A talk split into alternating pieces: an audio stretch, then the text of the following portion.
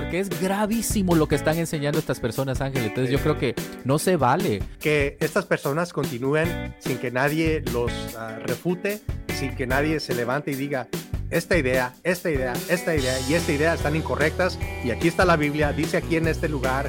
Tú puedes blasfemar en contra de Dios, vas a decir una aberración bíblica y nadie va a decir nada, pero y algo en contra del pastor, se levanta, no toquéis al ungido de Jehová.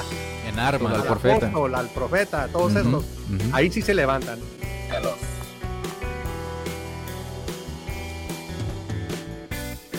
Y multiplicar, fructificar, fructificar. La primera palabra que oyó el primer ser humano fue prosperen. Y Ageo dice que había escasez porque no sembraban, porque no daban para la obra del Señor, que es una unción, pero necesitas la comunión con el Espíritu, la palabra de Dios y la ofrenda. Y la ofrenda.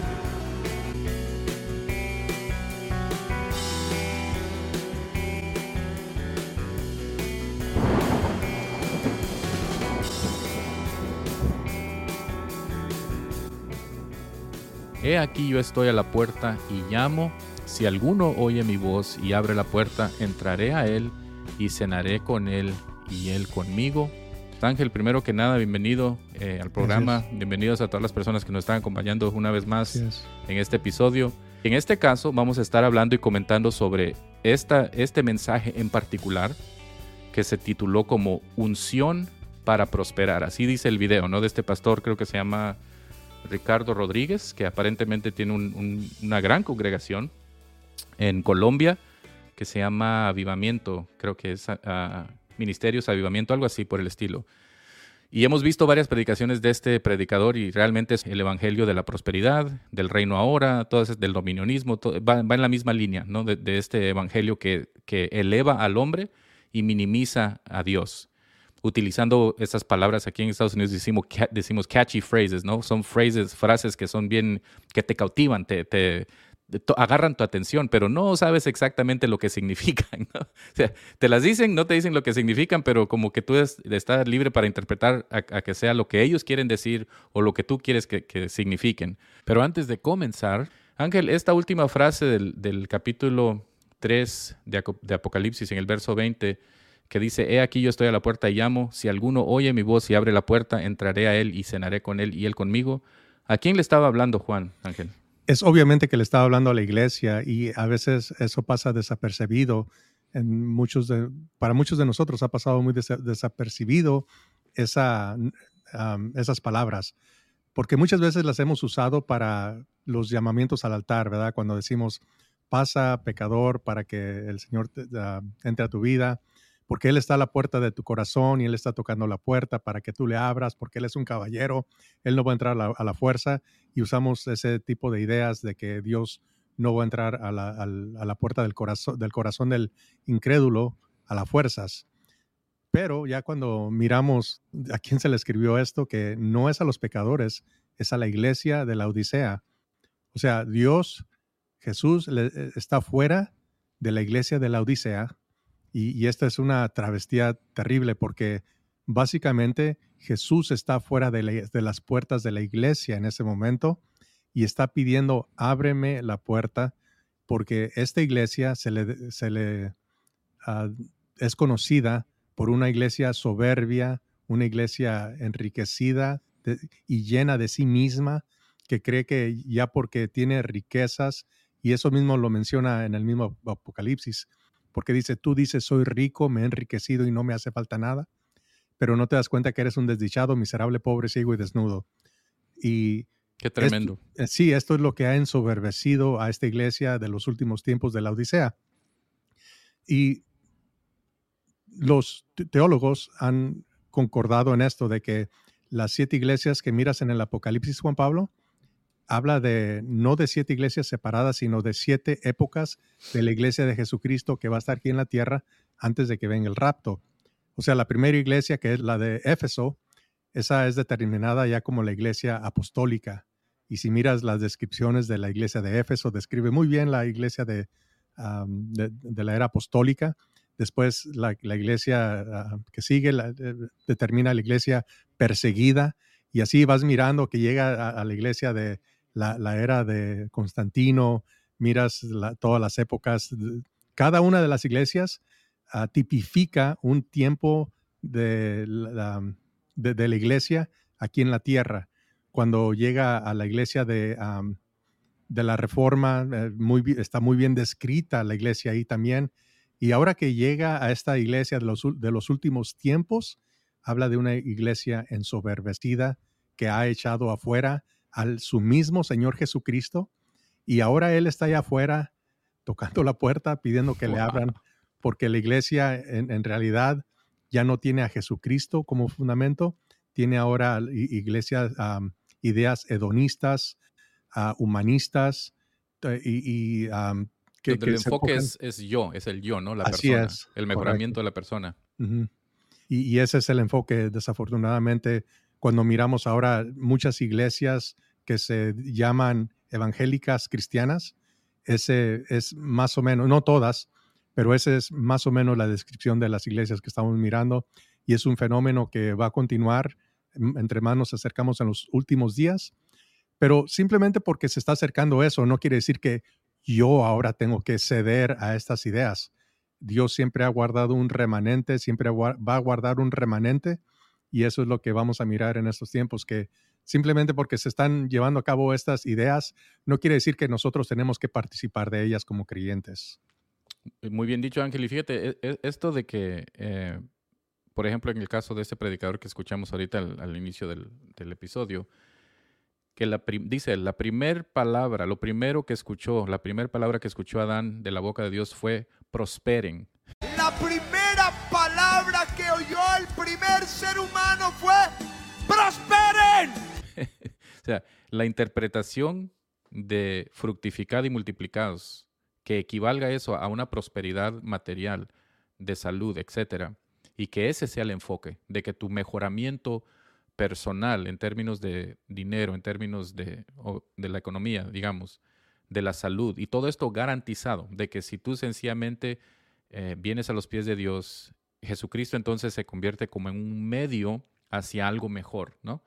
Eh, estamos diciéndole al mundo, ven a Cristo porque detrás de Cristo hay una vida mejor. O sea, Cristo es una puerta nada más en el sentido de que detrás de Él existe tu bendición, existe tu, beneficio material, etcétera, etcétera. Y lo sorprendente es de que estamos escuchando la respuesta, en este caso de esta iglesia, de esta congregación en particular, los amenes, ¿no? Los amenes de apoyo. Amén, amén. Y multiplicados. Fructificar, fructificar.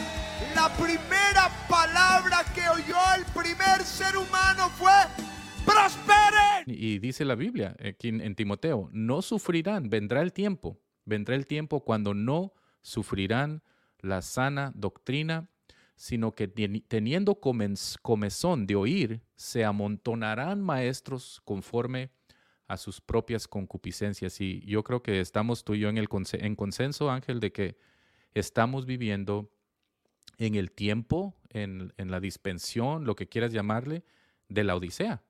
Que nos estamos, estamos ahorita rodeados de, de estos maestros, de estas doctrinas de estos falsos ah, maestros, profetas, apóstoles, lo que se quieran llamar. Y tú y yo estamos, el inicio de este programa, de este, de este episodio, de este podcast, fue, fue nacido de una frustración, de que estamos viendo a nuestro alrededor lo que está ocurriendo y estamos viendo la respuesta de un gran segmento de la iglesia apoyando, diciendo, amén a eso, amén, yo quiero que Dios me prospere materialmente, quiero esa garantía de, lo que Dios eh, tiene para mí. Fíjate, en Timoteo 4.1, en, en primera de Timoteo ahora dice, pero el Espíritu dice claramente que en los postreros tiempos algunos apostatarán de la fe escuchando espíritus, ¿qué dice? Engañadores y a doctrinas de demonios, a doctrinas de demonios.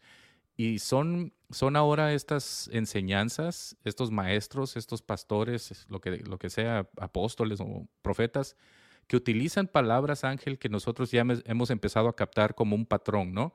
Palabras como unción, activar, desatar, ah, revelación, asignación, manifestar. Son como palabras eh, eh, abstrusas, ¿no? Que son subjetivas, son confusas, no, no te dan a entender exactamente lo que quieren decir cuando te lo dicen, pero como que, como que te, tienes que tú dar la tarea de, de, descifrarlo, ¿no? Y que sin su revelación que ellos ahora recibieron de parte de Dios y van a compartir con el pueblo, nosotros no podemos entender lo que eso significa. Suena, suena mucho como las pirámides, cuando yo me acuerdo en el pasado cuando venían personas a ofrecerme eh, oportunidades y, eran unas pirámides lo que estaban ofreciendo. Siempre vienen, este, mira, este, vas a ganar mucho dinero, pero nunca te dicen algo cierto. Siempre te dicen algo más o menos, ah, no sé si la palabra correcta en español es vago, ya, vague, algo muy oscuro. Muy, oscuro, sí. Y te, dejan así como cautivo. Bueno, voy a escuchar la plática y voy a ir. Y cuando menos piensas, ya te envolvieron, ya, ya, ya invertiste mil dólares. ya, ya firmaste el contrato. ya, firmaste y todo. Y todo lo hacen más o menos con, la misma astucia, donde lo que están haciendo es generando ingresos. Es, lo que el enfoque de la mayoría de ellos es. Y también, Juan Pablo, yo creo que es bueno ah, recalcar a, nuestra audiencia, a los que no tienen la bondad de escucharnos, de que sí, vamos a presentar a este, este predicador, a esta persona, pero no, estamos limitados solamente a él, sino que eh, él solamente es un ejemplo. Usted puede ponerle el nombre de Cash Luna, de Joe Austin, de T.D. Jakes, Guillermo Maldonado. sí, todos ellos usan la misma, eh, pero da la casualidad de que estamos usando estos como ejemplos pero ya de personas que promueven todas estas ideas de el reino ahora, e, el evangelio de la prosperidad, todas estas, y voy a ser sincero, son mentiras del evangelio, eh, usan las mismas tácticas básicamente. Así que queremos mirar cómo ellos presentan todo para que nosotros cuando eh, lleguen estas ideas a nuestra mente sepamos cómo lidiar con ellas, porque muchas veces usan las emociones para envolvernos y más que nada usan la música. Si ustedes van a poder mirar en, los videos, eh, si, lo miran ustedes desde, desde sus propias casas y comparan lo que nosotros estamos diciendo con los videos que se usan, van a mirar que cuando la gente aplaude es cuando la música empieza a subir de nivel y empieza a envolverte un poquito más serás prosperado espiritualmente, serás prosperado en todas, todas las cosas. Amado, yo deseo que seas prosperado en todas las cosas. Y cuando menos piensas, ya e, e, eres de, los mismos. Y e, eso es ah, una verdadera travestía, Juan Pablo. Y una cosa, eh, gracias Ángel por eso, eh, por, eh, ah, subrayar la diferencia tal vez entre lo que nosotros queremos hacer y, hemos ya empezado a hacer y lo que tal vez otras personas están haciendo en, este espacio similar, de traer a luz cosas que están sucediendo en la iglesia que pueden perjudicar, eh, causarle daño a la iglesia. Y una de las distinciones importantes creo que eh, tratamos de nosotros hacer o queremos hacer, Ángel, es de abordar esto de una manera seria porque hemos visto bastantes canales, bastantes ministerios en YouTube que son tal vez un poco más cómicos eh, o, cínicos, uno de esos dos extremos, ¿no? son demasiado cómicos y, son para reír, lo cual está bien tener cierta levedad y, pues, ¿verdad? Eh, eh, como el, profeta Elías se burló tal vez de los, de los falsos profetas, ¿no? Y les decía, ¿dónde está tu Dios? Se fue de vacaciones y creo que hay, es apropiado en, su lugar es, usar ese método pero también creo que es apropiado aplicar seriedad. y no solo eso, sino que hacer saber a las personas que nos están escuchando de que este, este tipo de ministerio, si se le puede llamar como tal, no es para atacar necesariamente a una persona o personas eh, plural específicamente, sino más bien el mensaje que ellos están tratando de transmitir. Y lo que queremos es que ustedes, estimados amigos que nos están escuchando, tal vez tú que te encuentras en una de estas iglesias, eh, o has escuchado ministerios que sean similares, aprendas a detectar señales que pueden darte, ah, darte claridad sobre el tipo de evangelio que estás o mensaje que estás a punto de, escuchar o que ya has estado escuchando para que sepas distinguir entre la verdad y la mentira, entre lo que es de parte de Dios y lo que es de parte de Satanás, porque es de, o es de Dios o es de Satanás. No, hay, no, aquí no hay gris. O viene el mensaje de parte de Dios o viene de parte del infierno, sea que la persona, el predicador que lo esté haciendo, lo haga ah, sin intención, tal vez por ignorancia, porque es lo que recibió de su mentor, de su pastor, y ahora está sencillamente vomitando lo mismo, o, porque efectivamente lo esté, lo esté haciendo con intenciones de, querer sacar provecho, y en este, en este caso, monetario, de las personas sobre las cuales está funcionando como ministro, apóstol, predicador, etcétera, etcétera, ¿no? Entonces, creo que esa es una distinción importante de que estamos tratando de enfocarnos en lo que es el mensaje. Así que porque lleve nombre el predicador o algo así, no es que lo estemos atacando a él o a ella, sino que lo que estamos atacando y subrayando es el mensaje y que ustedes, estimados amigos, aprendan a distinguir y, y a captar estas frases. Cuando, por ejemplo, ustedes escuchen la frase activar, o activación. Es muy común, ¿no, Ángel, esta palabra, activar? Para, antes de que seas activado, tienes que hacer esto, esto y el otro, ¿no? Sí, y, también usan otras como ven por tu milagro y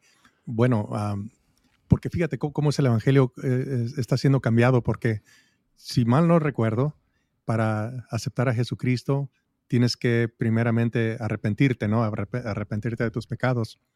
Pero si, si te están diciendo, pasa a recibir tu milagro, eh, ¿dónde está el arrepentimiento? Y ya, ya pasas a recibir mm. otro evangelio, otra, otra tipo de enseñanza, porque ¿de qué te vas a arrepentir? ¿De que vas a recibir bendiciones? ¿Te vas a arrepentir de que Dios te va a prosperar? ¿Dónde está el arrepentimiento?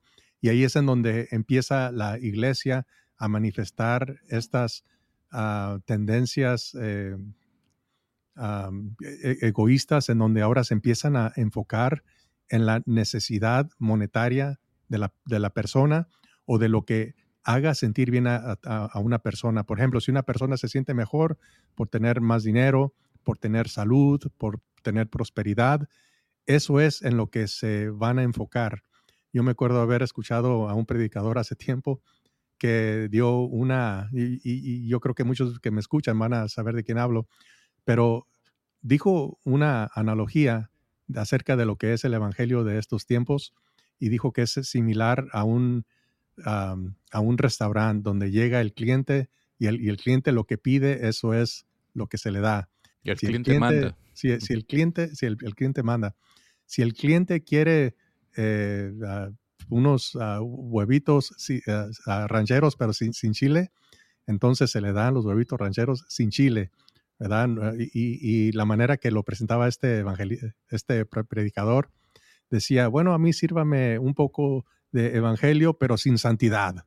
Y, daba este tipo de, de, analogía un poco graciosa también, pero a la vez muy verdadera, porque esto es lo que está pasando con el evangelio precisamente. Vienen y venimos y queremos que se nos dé un evangelio que sea más uh, similar o que se asimile más a mis necesidades y ya no, eh, ya no tengo yo ahora la necesidad, necesidad de venir a Dios arrepentido, uh, contrito, con, con una, un, verdadero deseo de, ah, de cambiar.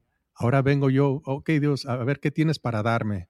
No es que esto no me conviene. Mira, si tú quieres que yo te acepte, si, yo, si tú quieres que yo te sirva el resto de mi vida, pues primero sáname primero deja que me saque la lotería, primero prospérame. Dame un mejor trabajo. Sí, eh, eh, y, ponen condiciones cuando no se dan cuenta que somos unos desdichados, miserables, pobres, ciegos y desnudos, que no podemos llegar con ninguna demanda hacia Dios. La única, ah, y ni siquiera es demanda, más bien es una petición que podemos llegar es, Señor, perdóname porque soy un vil pecador, no merezco estar delante de tu presencia pero si a ti te complace, puedes, puedes salvarme si tú quieres. Y esa es una gran diferencia en lo que ahora estamos mirando en, estas, en, estas nuevas ideas que están flotando en, el mundo evangélico cristiano. Estas ideas que elevan al hombre y, a Dios lo hacen menos. Fíjate, para empezar entonces, sencillamente con el título del, mensaje. Si yo estoy, por ejemplo, en YouTube, soy cristiano, estoy buscando tal vez temas que me vayan a, fortalecer mi fe, etcétera, etcétera encuentro este mensaje y dice el mensaje, el título, unción para prosperar. Wow, o sea, inmediatamente tú ves esas dos palabras, unción y prosperar, y dices, wow, es que interesante, ¿no? Es, Suena como una fórmula, ¿ok? como que algo que yo puedo hacer para prosperar. ¿Y Yo, quién yo no te va- voy a, yo te voy a enseñar cómo tener la, opción, la unción, básicamente. Exactamente. ¿Cuál es la clave? ¿Cuál es la llave? ¿Cuál es la fórmula? Lo que tú quieras. Entonces, eh, especialmente en este clima económico mundial, porque estamos hablando de que está el, mundo entero siendo afectado en términos de altos índices de- de- del comestible, no sea, la inflación, del costo de vida. Eh, las personas están perdiendo empleo, las personas están batallando económicamente. Y tú ves esta palabra prosperar, wow, o sea, ¿qué necesito yo para tener esta llamada unción? Sin siquiera saber lo que significa la, la palabra unción, ¿ok? Tienes una idea más o menos, pero no sabes exactamente lo que significa. Pero dices, bueno, voy a aprender. Voy a hacer clic en este video que dice unción para prosperar, porque yo quiero eso para mi vida. Entonces, primero que nada, existe yo creo que una definición bíblica de lo que es la unción. Y Mm. si vamos al Antiguo Testamento, Ángel, la unción literalmente era el derramar o el ungir con aceite a quienes? A reyes, a profetas y a sacerdotes. No era para todo mundo, ¿no es cierto? No era para todo el pueblo de Israel. Entonces, en ese contexto, la unción era la capacitación especial de Dios, es decir, el respaldo de Dios sobre una persona en particular para llevar a cabo una tarea en especial. No era, ¿ok? Este es, este es el enfoque. No era para todo el pueblo de Dios, era para reyes, profetas y sacerdotes, ¿ok? Ahora, Dios nunca le dijo a Moisés, trae todo el pueblo para ungirlo, para ¿verdad? ungir a todo el pueblo. No. Entonces, unas, te voy a hacer una serie de preguntas, Ángel. Tú que tienes una maestría en teología. En el Nuevo Testamento, ¿vemos nosotros que sean ungidos reyes? En el Nuevo Testamento, ¿se ungen reyes? No, ya no se miraba. Ok. En el Nuevo Testamento, ¿se ungen sacerdotes? No, ya no había sacerdotes. Y en, el, y en el Nuevo Testamento vemos, Ángel, que se unjan a profetas. No, ya no. Ok. Bajo el nuevo pacto ya no vemos estas cosas porque ha habido un cambio muy, muy marcado. Ok. Ahora, fíjate, anteriormente era solamente para reyes, sacerdotes, profetas. En el Nuevo Testamento, todos, una vez más, todos los creyentes somos capacitados y revestidos por Dios a Mm. través del Espíritu Santo. Juan Pablo, ¿cómo puedes tú comprobar esto? Primera de Juan, capítulo 2, versículo 18. Hijitos, ya es el último tiempo. Estábamos hablando de que estamos ahora en la Odisea, ¿no? La iglesia, el tiempo de la, Odisea. Y según vosotros oísteis que el anticristo viene. Estaba preocupado aquí Juan. Si ahora han surgido muchos anticristos, por esto conocemos que es el último tiempo. Salieron de nosotros, ¿ok? Estos profetas, estos apóstoles, supuestos falsos apóstoles, pero no eran de nosotros, dice Juan, porque si hubiesen sido de nosotros, habrían permanecido con nosotros, pero salieron para que se manifestase que no todos son de nosotros. Pero vosotros, ¿qué dice? Tenéis la unción del santo. ¿Quiénes? Todos, todos, toda la iglesia. Y conocéis todas las cosas. Pero la unción que vosotros recibisteis del de él permanece en vosotros. Y me encanta lo que dice. Y no tenéis necesidad de que nadie os enseñe. ¿Necesito yo que venga un apóstol a darme una revelación privada, Ángel? Obviamente no, profeta? no. toda la revelación ya ha sido manifestada por medio de Jesucristo, por medio de las escrituras que miramos en el Antiguo y en el Nuevo Testamento. Y sí, la palabra unción era usada específicamente para uh, um, ciertas personas en el Antiguo Testamento y ahora en el Nuevo Testamento sí dice que todos tenemos la unción y no hay necesidad, necesidad de una doble unción porque ya tenemos la unción del santo, que, que yo creo que es hasta mejor que una doble un- unción. Y cuando alguien me diga, este, ven, pasa por tu doble unción, yo siempre pienso, bueno, esta persona tal vez no sabe de lo que está hablando, porque tal vez so- solamente quiere hacer del evangelio algo espectacular, lo cual ya es, pero lo quiere hacer sonar como algo como que solamente él conoce, so- solamente algo que él puede revelar y, y que puede ah, transmitir esa sabiduría a alguien más. Eh, la palabra unción, por ejemplo, cuando se usa en el Antiguo y Nuevo Testamento, eh, la palabra unción en el Antiguo Testamento es la palabra Mashiach, que es de donde tenemos la palabra Mesías. Mesías quiere decir ungir. La palabra Cristo en griego quiere decir ungir también. Cuando nosotros somos, decimos que somos cristianos, somos pequeños ungidos, somos juntamente ungidos también. Ah, no quiere decir que tenemos las mismas habilidades de Dios, solamente quiere decir que tenemos la unción del santo, que ya no necesitamos más unción de la que ya se nos dio. O sea, yo puedo ya con esta unción salir y predicar el Evangelio. No necesito que alguien venga y me unja con aceite y diga, ahora aquí está tu tarjeta ministerial, hermano, ya puedes salir y evangelizar al mundo entero porque ya tienes la autoridad. Yo no necesito la autoridad de nadie más, ni de un gobierno, ni de nadie más que, la que Dios ya me dio.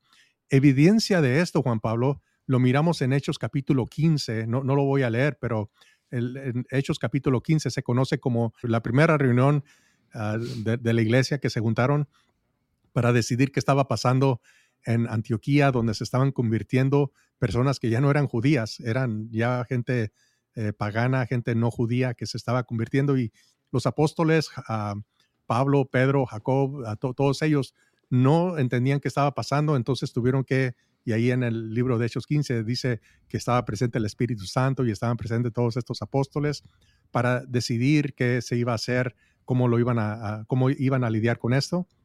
Y si entendemos este concepto en donde fueron personas a Antioquía de Jerusalén, abrieron una nueva obra y ninguno de los apóstoles los ungió a nadie para abrir una nueva obra. Ellos fueron y con la unción del Espíritu Santo, con la autoridad de Jesús, empezaron a predicar y abrir nuevas iglesias, nuevas obras.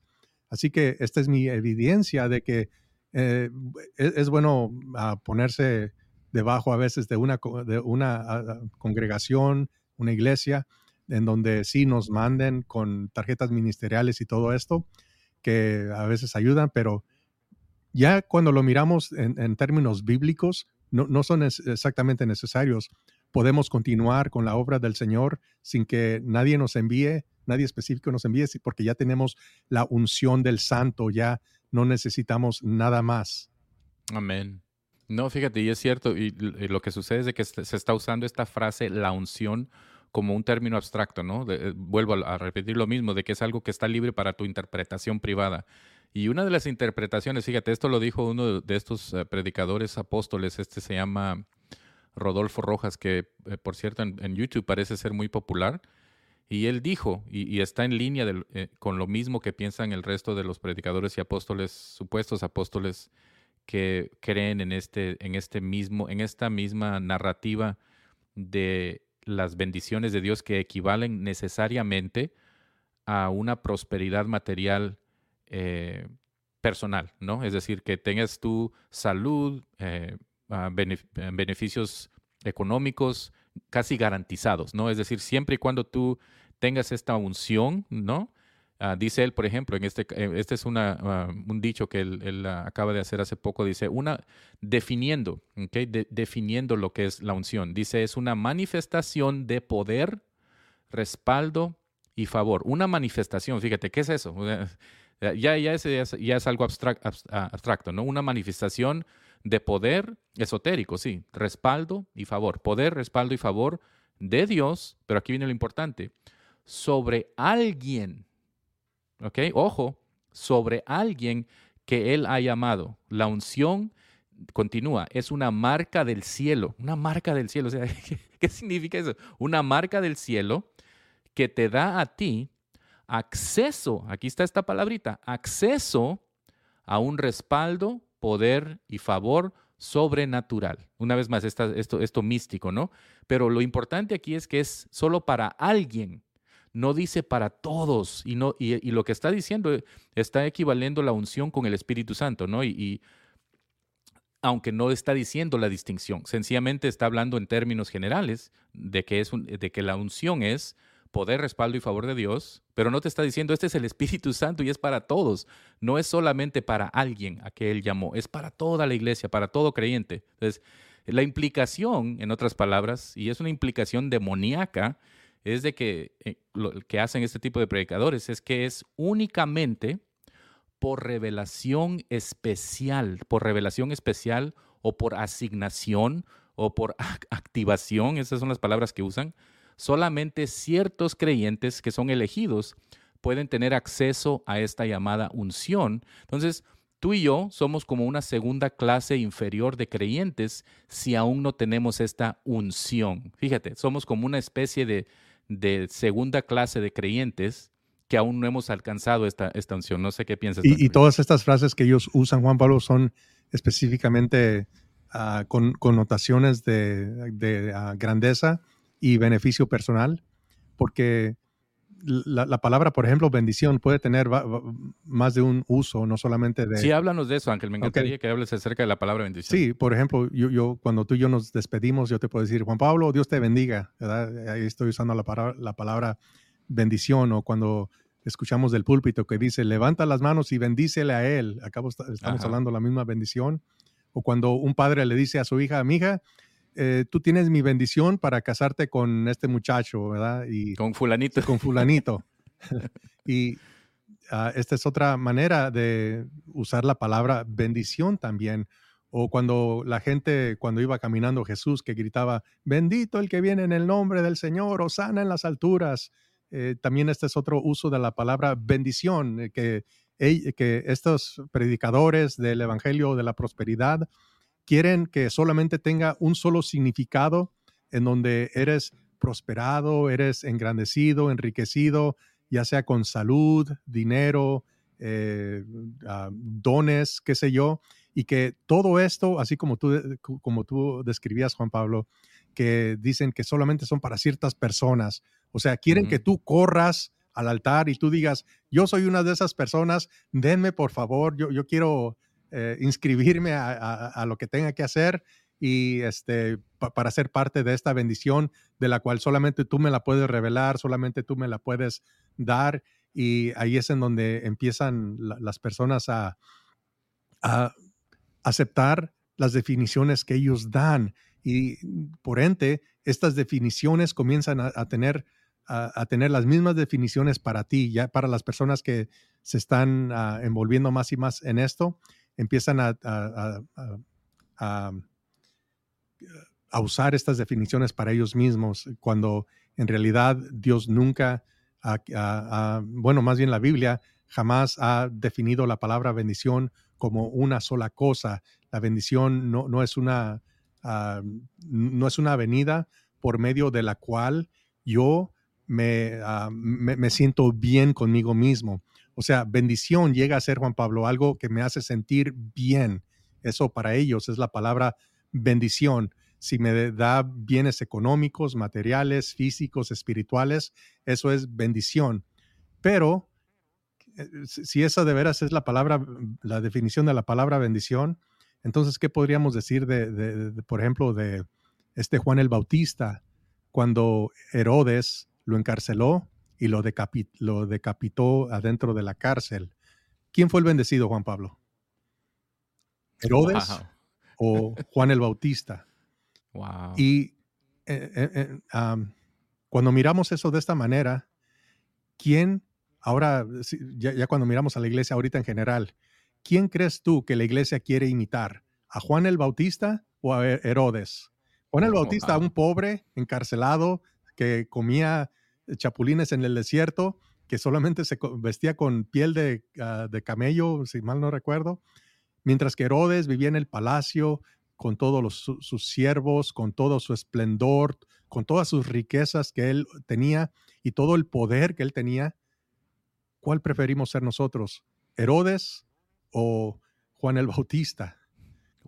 Y fíjate, Ángel, con esa vara de medir, de medir, es que están utilizando estos predicadores, apóstoles, profetas, lo que sea, para decir, si tú estás en un estado de pobreza, es decir, si tienes, carencias económicas, haz de cuenta que como lo que tú has descrito ahorita, tú, eres, tú entonces representas prácticamente a Juan el Bautista. Tú eres un pobre, tú eres un maldito. O sea, no has experimentado tu, tu, tu unción, ¿no?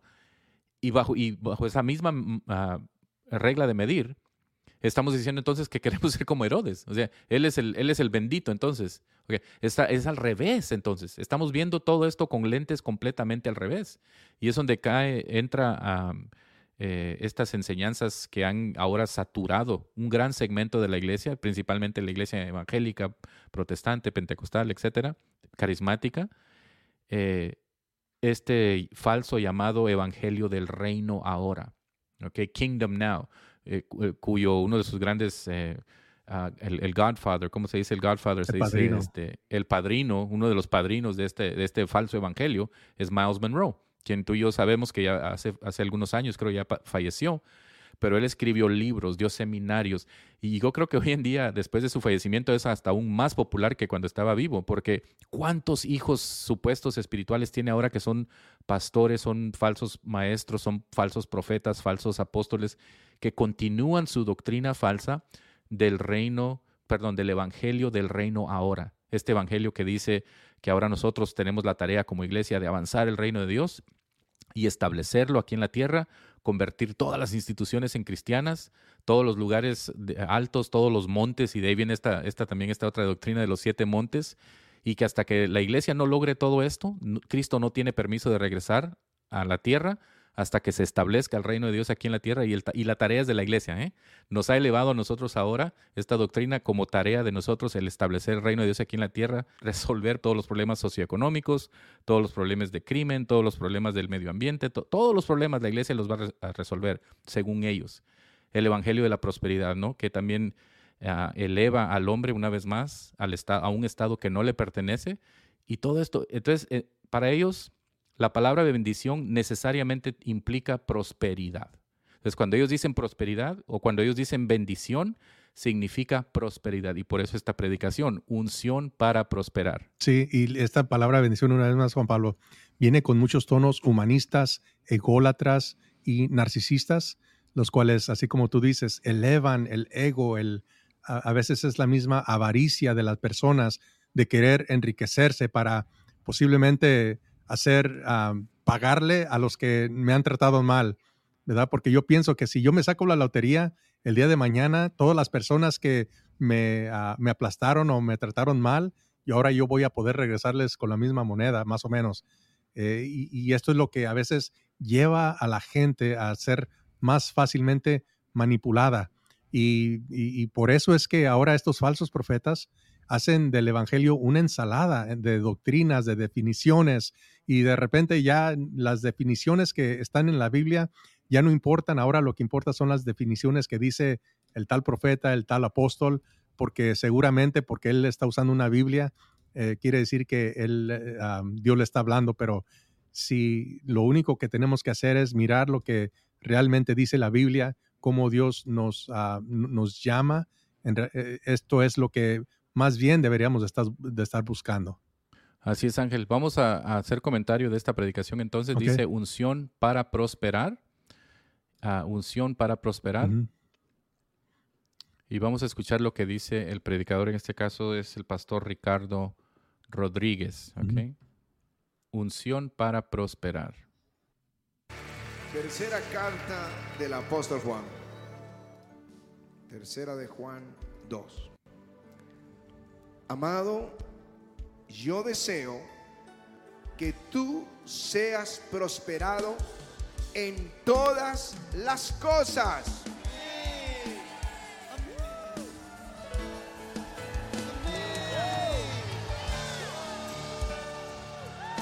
Le repito porque es muy corto lo que le voy a leer. Esto es lo que le escribe Juan Gallo, pero es la palabra inspirada por el Espíritu Santo y es para todos, es para todos. El que quiere decir que es para él van a tener que echarle tijera a la mitad de la Biblia, porque la segunda palabra que más menciona la Biblia es bendición. Y prosperidad está en la Biblia, está La segunda palabra más mencionada en la Biblia es la palabra bendición, la palabra bendición. Yo creo que por, ahí podemos empezar fácilmente a descartar esa, esa aserción porque ah, de acuerdo a casi la mayoría de las traducciones eh, de la Biblia, no es, yo no sé de dónde sacó ese dato de que la palabra bendición es la segunda palabra más ah, frecuente en, la Biblia. Ah, de hecho, creo que la segunda palabra más frecuente en, la Biblia, si no me equivoco, es la palabra Dios. Pero me encanta mm. cómo dice que el versículo eh, es porque dice, ah, amado, yo deseo que tú seas prosperado en todas las cosas y que tengas salud, así como prospera tu alma. Está diciendo de que esa frase básicamente es el fundamento para toda una doctrina y olvidémonos, olvidémonos de todo lo que dice la carta de Juan y solo enfoquémonos en el saludo que le da a Gallo. Y, también, Juan Pablo, una cosa que yo noté aquí, que ah, no necesariamente tiene mucho que ver con la parte de la interpretación, pero más bien de la, táctica que usa cuando dice que tú seas bendecido en todo. Si miras esa parte específica, cómo sube el volumen de él, cómo sube la música, los del coro están diciendo amén y como que están dando, no oportunidad, pero como que están abriendo para que la gente empiece a reaccionar ya con las emociones y, y, no tanto en lo que va a decir a, continuación, donde dice que, que no solamente es para gallos, sino que es para todos. Luego dice, el que quiera decir que es para él, es decir, para gallo, dice él, va a tener que echarle tijera a la mitad de la Biblia, porque la segunda palabra más mencionada en la Biblia es bendición. Sea, él mismo está reconociendo de que ya hay oposición de personas, obviamente, que, son, que, creen en la palabra de Dios, que están diciendo, no, ese es, un, es solamente un saludo, como quien saluda, como quien yo te mando un correo electrónico y te digo, Ángel, espero que tú y tu familia se encuentren bien, ¿no? Eh, y, de ahí en adelante estamos desarrollando lo que vamos a hablar acerca del tema. Pero ah, tercera de Juan, ah, Ángel, tú y yo sabemos perfectamente no se trataba de que él le, estableciera una doctrina de prosperidad, sino que tercera, tercera de Juan tiene que ver con este problema de este, de este llamado diótrefes, diótrefes, que estaba impidiendo a que la iglesia le, brindara, eh, por ejemplo, alojamiento, lo que necesitaran los, los misioneros que estaban pasando por ahí, a que la iglesia hiciera esto, estaba impidiendo. Entonces Juan estaba halagando a Gallo diciendo, wow, es tremendo que tú persistes en la verdad, continúas con esa, esa, eh, esa bondad, esa amabilidad de tratar bien al... y, el mensaje es, en otras palabras, cómo, cuál debe ser nuestra actitud nosotros con los, con los hombres y mujeres de Dios, cómo tratarlos, cómo aun cuando no tal vez los aceptamos en términos de su genio o qué sé yo, pero les damos honra, ¿no? Ese es el mensaje y de que permanecía Juan en la verdad y no de que estaba estableciendo con el saludo, hazme el favor, con el saludo estableciendo una nueva doctrina de prosperidad. Sí, y, eh, ahí no pasa solamente, creo que en, otra ocasión vamos a mirar la paternidad espiritual porque pasa exactamente lo mismo en donde sacan un solo versículo donde parece que dice o que habla de la paternidad espiritual y muchos de ellos ya lo han supuestamente este, ah, enseñado.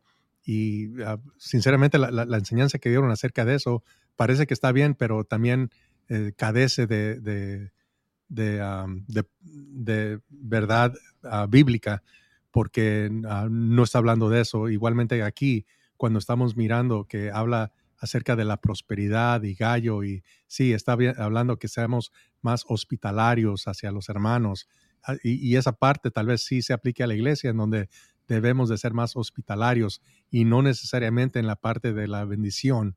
La bendición es parte de ser hospitalarios, así como cuando nosotros obedecemos, por ejemplo, Juan Pablo, los diez mandamientos, que sabemos que no son únicamente practicados en el judaísmo o en el cristianismo, en, en, en, ah, hinduismo, ah, en, en budismo y en otras ah, creencias religiosas, ah, ellos creen, ah, no, en todos, pero honra a tu padre, no mates, no hurtes, todos estos principios bíblicos que miramos en los diez mandamientos.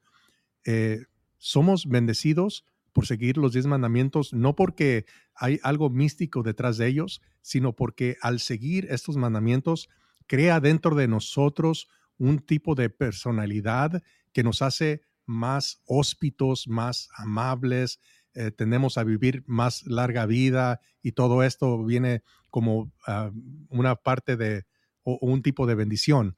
Igualmente, al ser hospitalarios, crea dentro de nosotros algo, ah, un tipo de, bendición que genera dentro de nosotros, pero no es un mandato que dice ah, que, tenemos que ser bendecidos para ser hospitalarios, más bien es, es al revés. Somos hospitalarios porque somos bendecidos. Y, este versículo, perdón Ángel, la interrupción correcta, y este, y este versículo es muy utilizado, lo van a escuchar vez tras vez tras vez, en cualquier iglesia, en cualquier evento que, ah, que reine el Evangelio de la Prosperidad. Este versículo de Gallo del saludo de Juan diciéndole espero que prosperes en todo y tu salud, así como prospera tu, tu alma, este es un versículo que, haz de cuenta, lo están utilizando como, como el fundamento de una doctrina, lo cual no es. Continuamos con, con, ah, con la prédica porque ahora va a hablar acerca de cómo está en nosotros el querer avanzar, que Dios puso, y ese es el milagro, esa es la bendición, el querer nosotros avanzar siempre. Escuchemos. Es el deseo de Dios en ti. Es- está puesto en nuestra naturaleza, dentro de nosotros el deseo de avanzar. Nadie nos, lo, nos lo- nos tiene que empujar, está dentro de nosotros. Dentro de nosotros. Más, más. Tú quieres avanzar. Si tú compras un auto, quieres luego uno mejor. Una casa, una mejor. No, no, es, no estoy hablando de codicia, estoy hablando de la naturaleza. No estoy hablando de codicia, ¿ok? Ensanchar el territorio, avanzar, subir al monte más alto, ir a la luna. Tienes un celular y estás esperando la nueva generación. ¿Qué, qué trae nuevo? Porque en la naturaleza del hombre es avanzar. ¿Por qué? ¿Por qué? Cuando Dios nos hizo en el Génesis, Ojo, cuando Dios hizo al hombre, Él desató una bendición. Él desató una bendición, desató una bendición. Fructificad y multiplicaos. Y yo les he dado toda planta que da semilla y todo árbol que da semilla. Pero la orden es fructificar La orden y es... multiplicados. Fructificar y multiplicados. Fructificar. fructificar. La primera palabra que oyó el primer ser humano fue prosperen. Ok, entonces él dice aquí, ¿por qué está ese querer avanzar en todos nosotros? Porque en ese momento, en el Edén, Dios desató, ahí está esa palabra, desatar, desató una bendición cuando les dio la orden, la orden, ok, Adán y Eva, fructifiquen, multipliquen. Entonces, los promotores de este Evangelio de la Prosperidad y del Reino ahora usan este texto de Génesis 1.28 ellos dicen que esto representa el momento preciso que se desató la bendición de la prosperidad material para todo creyente. Y, este, básicamente, este texto es reducido meramente a implicar una orden que creó el deseo en el ser humano, en nosotros, de avanzar y de prosperar. Pero la realidad, Ángel, es que cuando el texto dice Dios los bendijo, inmediatamente nos aclara cuál es la bendición a la que se estaba refiriendo. Y la bendición es la habilidad de qué? De reproducir, de tener babies, de tener hijos. El Salmo 127.3 dice, los hijos son qué? Un regalo del Señor. Los frutos del vientre son nuestra recompensa. Entonces, llenar la tierra, sojuzgar, señorear sobre el reino animal, eso es lo que significa Génesis 1, uh, 1.28. Nada que ver con una prosperidad económica, de salud garantizada, etcétera, etcétera, Ángel. Sí, y, ah, e- eso es bien, importante por- porque eh, digamos que es verdad que lo que ellos dicen de que la ordenanza, el mandato es de multiplicarnos. Entonces, De que eso a- significa prosperidad Sí, material. Correcto. Entonces vamos a tener que concluir de que Noé, Abraham, eh, Isaac, Jacob, Jesús, Pablo, todos fueron unos fracasados porque todos ellos, eh, especialmente Jesús, no alcanzó ninguna ah, prosperidad financiera. Más bien él dijo, el Hijo del Hombre, di- di- dijo, las aves tienen nidos, pero el Hijo del Hombre no tiene dónde ah, reposar la cabeza. O sea, él era un homeless, era, vivía en la calle. Eh, am, eh, Noé, por ejemplo, de todos, la, la bola de incrédulos, solamente sus hijos, esos fueron los que se salvaron. A Abraham, solamente a Isaac, y fue el único.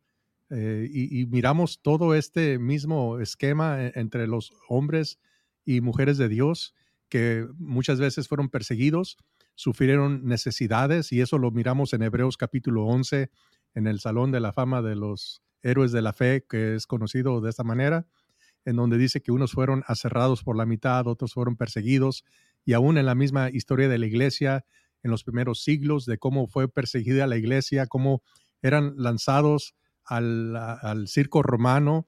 Eh, Nerón se, conocía porque él a, los hijos de los cristianos, después de, decapitarlos, ah, usaba las cabezas de ellos como antorchas en los estadios en donde sus padres iban a ser, ah, a, bueno, atacados por bestias, ya sea toros o leones, tigres.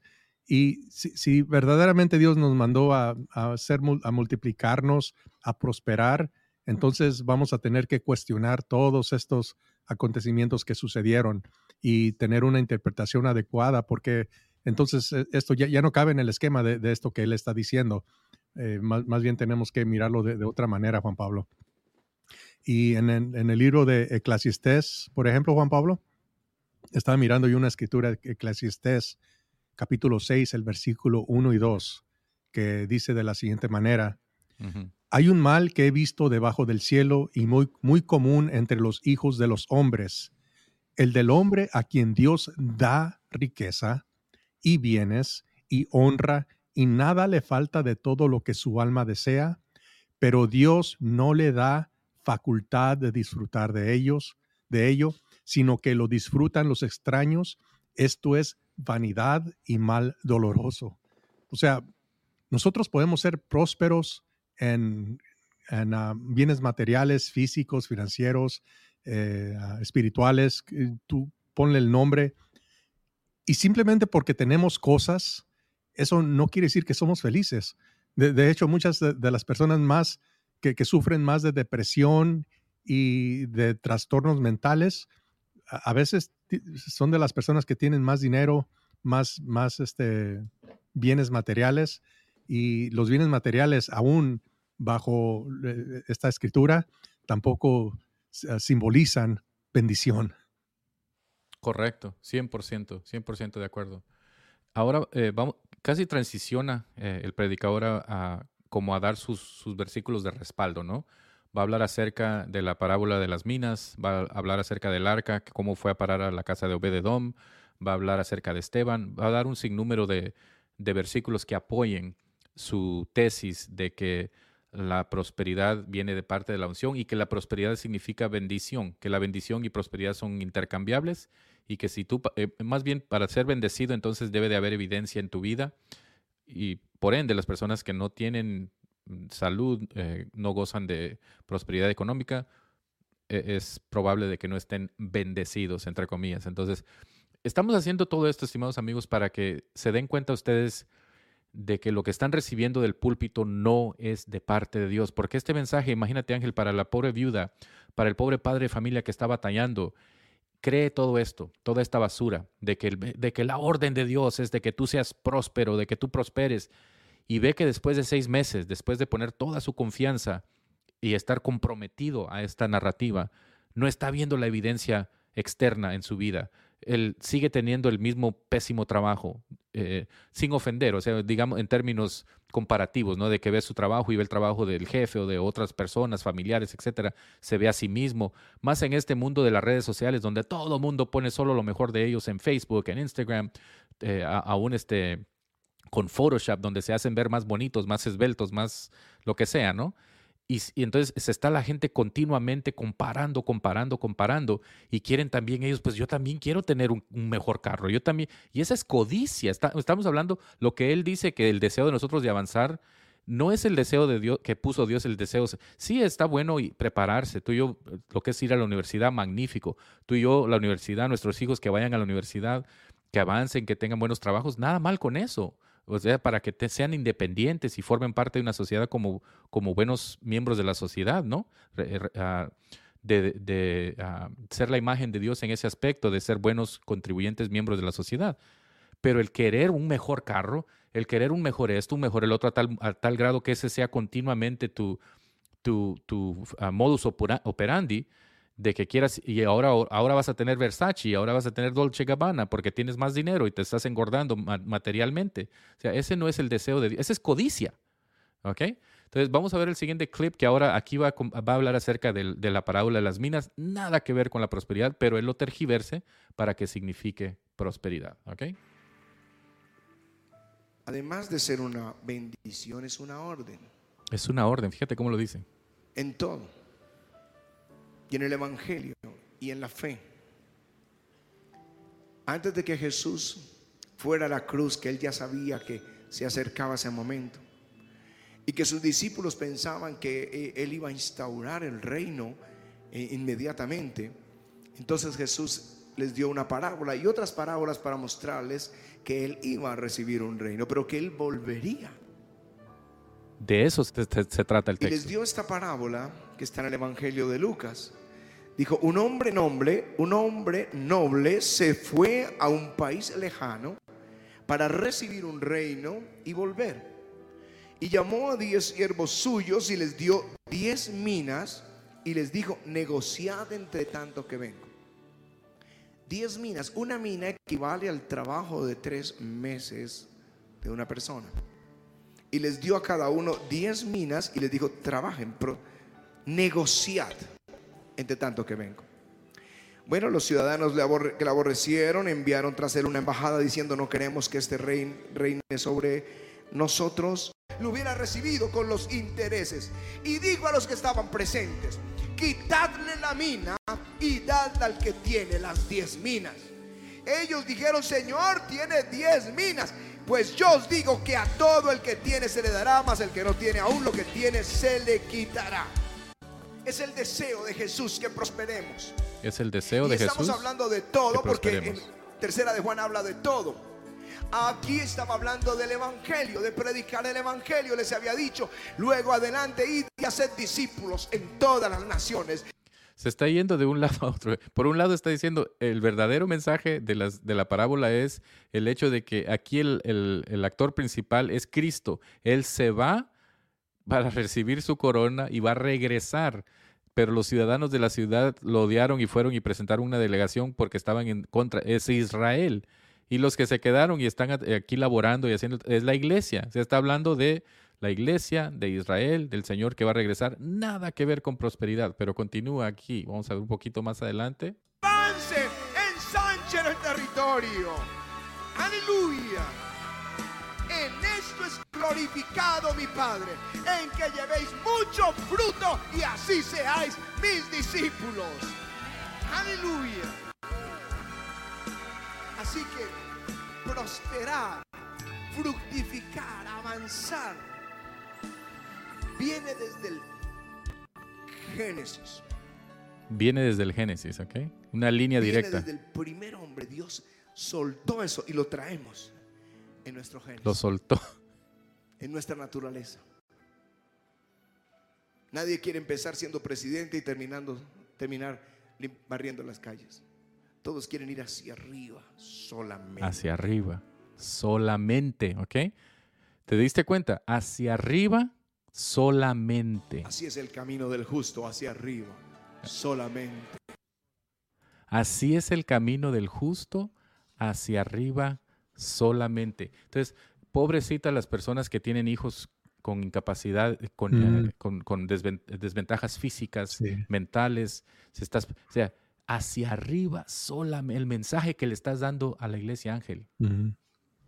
Sí, y, y es eso muchas veces es lo que llega a afectar a las familias, porque después de, como tú decías anteriormente, de seis meses, oiga, ah, pastor, y fíjese que ya tengo aquí seis meses haciendo, cumpliendo con las llaves que usted me dio de venir, ofrendar, servir y obedecer. Y aún así, eh, de hecho, mis hijos están peores que cuando que cuando llegué, ¿qué está pasando? Bueno, hermanito, hermanita, lo que pasa es que tú no lo estás haciendo con fe. Y eso muchas veces causa que las personas se amarguen en contra de Dios, cuando Dios en realidad nunca tuvo la culpa, porque Dios nunca dio tales mandatos, nunca dio tales ideas.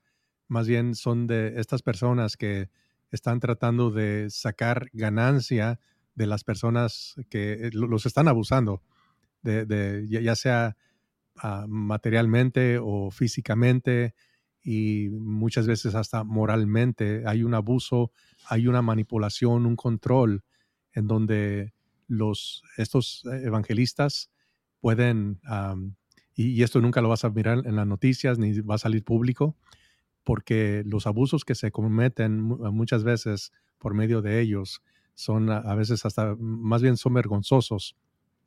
Yo estuve en, el liderazgo de una iglesia, bueno, no una iglesia, pero una organización, y yo me acuerdo que por ley teníamos que ir a, tomar clases de abuso, ¿cómo se dice? De, ah, cuando abusan de, los niños o cuando hay sexual harassment, cuando hay... De menores. Este, sí, de menores y también en contra de personas adultas cuando a veces hay manipulación.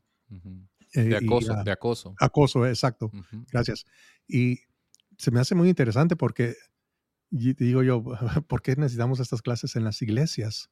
Y después me doy cuenta que ah, hay casos en las iglesias legales en donde hay demandas y estas demandas son las que tú escuchas porque alguien las, las hizo públicas, pero yo dijera que solamente las, las, ah, las demandas que se miran al aire libre solamente representan yo creo el 10% de todas las, las, lo que debería de ser demandas.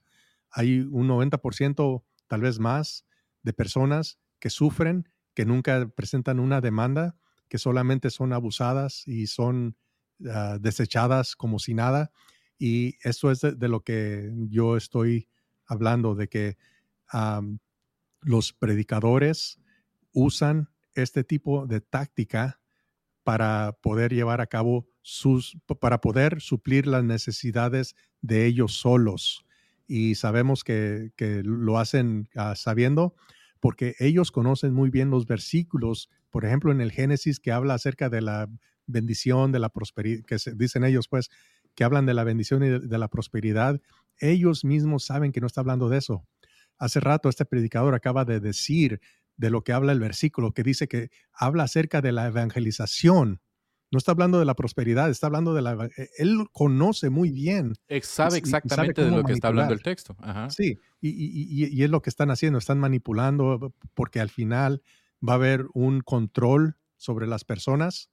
¿Y qué pasa, Juan Pablo, cuando tú dices, tú, tú eres controlado y después te levantas y dices, sabes que ya, no me controlen? ¿Tú crees que la, mitad de la iglesia se va a unir contigo a decir, no, sí es cierto? ¿O van a decir, no, este, tú eres, ah, estás loco? estás inventando, estás tocando al ungido de Jehová, te, van a echar ya no soportan la sana doctrina. Dice sí, correcto, así es. Y eso es lamentablemente lo que miramos en estos evangelios de la prosperidad, de la prosperidad, que lo único que tratan de conseguir es tener un tipo de control sobre la gente. Y, esto lo, lo, miramos en la música, cómo la música empieza bien despacito y empieza a levantarse y mueve a las personas a que aplaudan y que digan, amén, es verdad. Se va ajustando. Y, fíjate, esto es algo que se, ha visto más como más común en los últimos años. Y va, va al mismo, se mantiene, lo va siguiendo a él. Lo va siguiendo, a manera de que él regresa hacia abajo, está hablando en, un, eh, digamos, en un espacio más íntimo, la, la, música baja de volumen y a manera de que él se va emocionando, la música también va subiendo y todo está, esto está jugando con qué ángel, con nuestras qué, emociones. Con nuestras emociones. Sí, sí, con nuestros impulsos, porque muchas veces obra, nuestras obras impulsivas son las que nos llevan a hacer las peores decisiones en la vida. cometer los peores errores. Y es, fíjate, en el mundo de los negocios, fuera, fuera de lo que estamos hablando, en el mundo de los negocios la gente compra con emoción, no tanto con los hechos. Si tuviéramos todos los hechos siempre que vamos a hacer una compra, la mayoría de, marcas caras no existirían. ¿Por qué? Porque iríamos nuestras compras con los hechos serios y no, no solamente con, pero como, como hacemos nuestras compras con las emociones, nos metemos en problemas. Ángel, todo esto que estamos, eh, eh, por, falta del tiempo no vamos a poner todos los clips que tenemos preparados donde él da más, más, y más escritura completamente tergiversada que apoya, que él intenta apoyar esta, eh, esta noción de que para prosperar necesitas cierta unción. Voy a poner ya creo que una o, dos más clips ah, donde él casi está cerrando ya lo que, lo que está hablando. Y lo que quiero que se enfoquen, estimados amigos que nos están escuchando, es en esta frase que él dice que nos va a dar unas llaves, que Él nos está dando llaves, lo cual en la Biblia no habla acerca de esto. En ningún lugar van a eh, escuchar esto, a leer estos, esto, pero da como una fórmula. Pero a donde Él pone el mayor énfasis es en la última llave. ¿okay? habla de las primeras dos, pero es en esa última llave donde le pone verdaderamente la salsa, no el enfoque y la música lo apoya. Vamos a escuchar. Y voy a darles tres llaves para que estén siempre fructíferos. Una, el Espíritu Santo. En Ezequiel 47 dice que es el río de Dios. Y, ustedes leanlo, ese, al lado de ese río todo prospera. El Espíritu Santo. Porque el Espíritu te enseña la palabra de Dios. El Espíritu te guía en el camino. El Espíritu te santifica. La segunda, la palabra de Dios. Dice, nunca se apartará de tu boca este libro de la ley. Josué 1.8 sino que de día y de noche meditarás. Vamos bien, hasta ahorita vamos bien. O en él, para que guardes y hagas conforme a todo lo que en este libro está escrito, porque entonces harás prosperar. Me encanta su cinturón Versace. todo Dicho sea paso. Bien. Aquí viene. Aleluya. Vamos bien. Aleluya. Bienaventurado el varón que no anduvo en consejo de mal. Viene el punto más importante, la llave. Ni estuvo en camino de pecadores, ni en silla de escarnecedores se ha sentado, sino que en la ley de Jehová está su delicia. Segunda llave. Será como árbol plantado junto a corrientes de aguas que da su fruto a su tiempo y su hoja no cae y todo lo que hace prosperará. ¿Por qué será que todos estos versículos dicen todo? Amado, yo sea que seas prosperado solo predicando. Y ahí regresa a tercera de Juan, al saludo. Que seas prosperado solo orando. No, dice en todas las cosas. no solo era para Gallo esa carta, ¿ok? En todo, todo lo que hace prosperará. Aleluya. Pero, aunque les he dado el auto, y las llaves tienen que Aquí viene lo bueno. Y volver al Génesis. Y le dice el Señor, fructifiquen, multiplíquense. Yo les he dado planta que da Recuerda, aquí está diciendo multipliquen, fructifiquen. Y eso ya, ya en la mente de la audiencia es equivalente a prosperidad. Ya él estableció bien claro en el corazón y en la mente de la audiencia de que Génesis quiere decir prosperidad material, que esa es la nueva promesa ahora para el creyente, ahora que la iglesia recuperó la bendición que perdió Adán y Eva, ahora nosotros tenemos acceso a prosperidad. Quiere decir fructificar, multiplicar, multiplicar es lo mismo que prosperidad material. Entonces, no solamente eso, Juan Pablo, pero también la, la estrategia que está usando, porque viene con dos llaves, entre comillas, que muchos cristianos dijeran, no, pues yo no estoy en desacuerdo con eso, tiene toda la razón. Ah, el Espíritu Santo. El Espíritu Santo. La, palabra, de Dios. Contra eso ningún cristiano tuviera ninguna objeción. Vamos bien hasta ahorita. Pero falta esa tercera llave. ¿Cuál será la tercera llave? Vamos a ver. Para mí esa planta es el negocio que alguien tiene o es el empleo que alguien tiene que da semilla. Y en Isaías dice, da. El negocio, el empleo. Al que come y semilla al que, al que siembra. Pan al que come. Se lo voy a explicar. Sin tanto la semilla, el voto, como que a veces no saben qué significa. Ustedes son bobos, no saben lo que significa. Ahí ya los insultó, ¿ok? les, estoy, les estoy haciendo esto muy difícil. La ofrenda. Oh. Se les acabó la alegría. Se les acabó la alegría. Se te acabó la alegría, Ángel. Escúchenme esto. ¿No? Todavía siguen bien. El libro de Nehemías dice que el pueblo comenzó a leer la palabra de Dios y lloraban.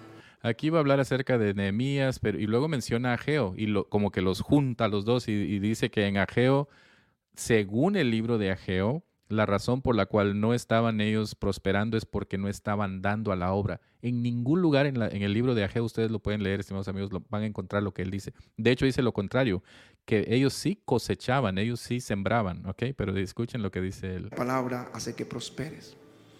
El pueblo comenzó a adorar a Dios, dice el libro de Esdras y capítulo 3, todos adoraban.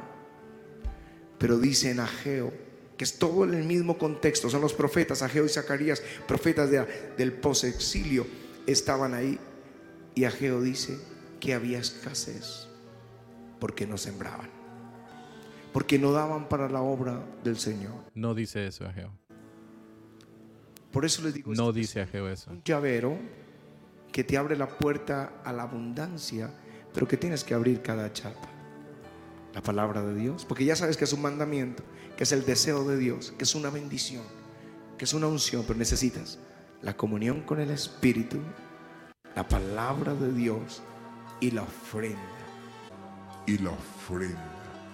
Serás prosperado espiritualmente, serás prosperado en todas, todas las cosas. Amado, yo deseo que seas prosperado en todas las cosas.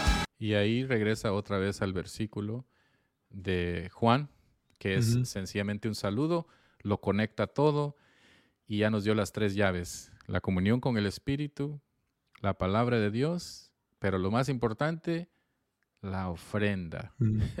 y se les fue el gozo a todos ahí, pero como que se eh, rebotaron y ya, ok, amén, otra vez, porque ya estaban bien preparados, ¿no? Y no, no queremos reír, no queremos hacer eh, mucha levedura, ah, no, tomar muy en leve esto, pero eh, a veces es cómico y tenemos que reírnos un poquito. Así es, y sí es este, da risa, pero a la vez da coraje, ¿no? Porque sabes que al final lo único que buscan es estafar y suena duro, pero... Engrandecer sus imperios, ¿no? Porque son sus imperios. Sus, propios imperios en donde lo único que buscan es Ah, como él, mismo confiesa, de seguir creciendo, tener un mejor cinto, tener un mejor carro, una mejor casa, no se conforman ya con lo que, lo que tienen, sino que quieren todavía más, más lujo, más esplendor, más reconocimiento, y, eso ya es peligroso para un cristiano. Ángel, antes, y antes de que continúes, disculpa, quiero hacerte una pregunta muy importante, ¿ok? porque esto creo que surge con mucha frecuencia y se me había olvidado la, otra vez eh, decir, hacerte esta pregunta. El hecho de que un ministerio grande como en el caso de este pastor Ricardo Rodríguez y muchos pastores similares en Colombia, en todo Sudamérica, en el mundo, tengan ministerios que han engrandecido y aparentemente, es decir, la percepción es de que, Juan Pablo, tienen eh, un ministerio de, huérfanos, están apoyando al pobre, están, están alcanzando a otros países eh, en, lugares donde están siendo muy afectados por guerra, por pobreza, por hambre. O sea, tienen unos ministerios tan preciosos donde están ayudando a niños, están ayudando a pobres, están eh, aparentemente no están haciendo todo este bien alrededor del mundo. ¿Justifica el hecho de que estén ayudando en estos, eh, aunque obviamente en, términos comparativos del mundo, tal vez es una gotita de arena lo que estén haciendo, pero a nosotros aparece ser como, ah, wow, algo grandísimo, son, la ONU ellos, no son las Naciones Unidas. Y es, y es un buen trabajo y, probablemente alguien se esté beneficiando y de, y de hecho aún estén escuchando el Evangelio por ministerios que estén apoyando estas mega iglesias. Pero Ángel, ¿justifica eso el que enseñen doctrina errónea, falsa, mentiras como las que estamos escuchando, el hecho de que tengan estas otras cosas que estén haciendo un aparente bien. Me encantaría saber qué piensas tú acerca. Pues yo tengo mis propios pensamientos y mi respuesta corta es no, pero dime tú. Pues para mí el, fin jamás va a justificar los medios, que el Evangelio es una cosa que no podemos traer nuestras propias ideas para, para hacer, ser parte de lo que es el ser, el pueblo de Dios. si el hecho de que ayudan a mucha gente y son enormes, tienen mucho respaldo, ya sea a veces hasta del gobierno, eso, si, si ese es el caso, mejor nos vamos con los católicos, ellos tienen más, ayudan más. son más grandes que cualquier denominación cristiana. Si, es, si eso es la motivación, entonces vamos con los católicos, vamos a hacernos católicos porque ellos ah, alcanzan a más gente, tienen más respaldo, si, si eso es el fin de, de ser una iglesia. La iglesia de Jesucristo, su, su, su razón por existir es predicar el Evangelio. Amén. Y por eso la razón es de que nuestro llamado principal como iglesia de Jesucristo es ir y predicar el Evangelio a toda criatura. Y si alguien, se alguien llega a creer en este Evangelio, entonces eh, esa persona puede ser parte de la iglesia del cuerpo de Cristo. Pero jamás ha sido el llamado ah, o el mandato de ir y bautizar a todos y ya después si creen o no creen va, a ser otra cosa. No, la iglesia jamás tiene un rol salvífico. La iglesia jamás ha sido llamada a salvar a nadie. Dice la Biblia, yo sembré, Apolos regó, pero quien da el crecimiento es Dios. No somos nosotros, no, no estamos causando que la gente se convierta. Oye, oye hermano, oye, amigo, ya tienes ah, dos meses que viniste a la iglesia y no, te quieres bautizar. E, ese jamás ha sido nuestro llamado. Nuestro llamado siempre ha sido solamente predicar.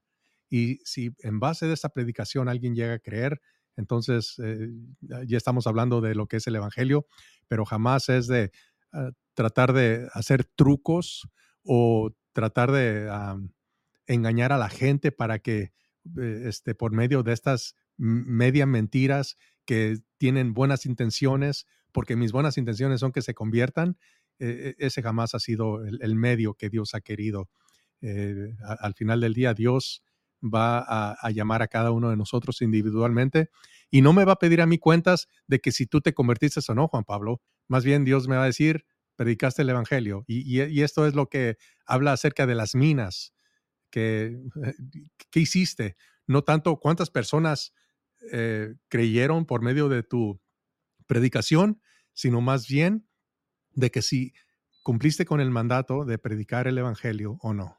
Y fíjate, y el predicador ni siquiera se enfoca en eso, ni siquiera se enfoca en el que cuántas eh, almas eh, aceptaron o no, lo cual tampoco, como tú dices, no es ni siquiera nuestra responsabilidad, pero ni siquiera se enfoca en eso. Todo el enfoque es en el, en el negociar y, si trabajaron o no el dinero. O sea, en la mente de las aunque ellos lo nieguen, aunque el predicador tal vez lo niegue, de no, pues el enfoque es en términos generales, prosperidad de, eh, en tu familia, que haya paz en el hogar, que son las bendiciones de Dios también, pero no, es claro de que el enfoque que está tratando de transmitir con su mensaje es prosperidad material, prosperidad física, casi garantizada siempre y cuando tú vengas a Jesús y tengas esta unción utilizando estas tres llaves, siempre y cuando exista el Espíritu Santo en tu vida, la palabra y la ofrenda. Es decir, como un prerequisito tienes que estar ofrendando. Y si no ofrendas, si no estás diezmando, es la razón por la cual tu negocio no está prosperando, no tienes un buen trabajo. Una de las primeras preguntas que hacen ciertos pastores, ¿no? hermano, estoy batallando económicamente. ¿Estás dando tus diezmos? ¿Estás ofrendando? Y algún día vamos a hablar acerca de los diezmos, lo cual es un tema también caliente, controversial, que mucha gente ya está despertando al hecho de que no es, no es un, no es así, diciéndolo muy de manera corta, no es un mandamiento neotestamentario, es para el Antiguo Testamento, pero que continúan algunos pastores haciéndolo ya sea porque creen verdaderamente en que es un mandamiento del Antiguo Testamento o sencillamente fue lo que hicieron en su iglesia donde ellos crecieron y ellos lo hicieron en la iglesia donde ellos crecieron y es sencillamente una tradición que se ha continuado, se ha perpetuado.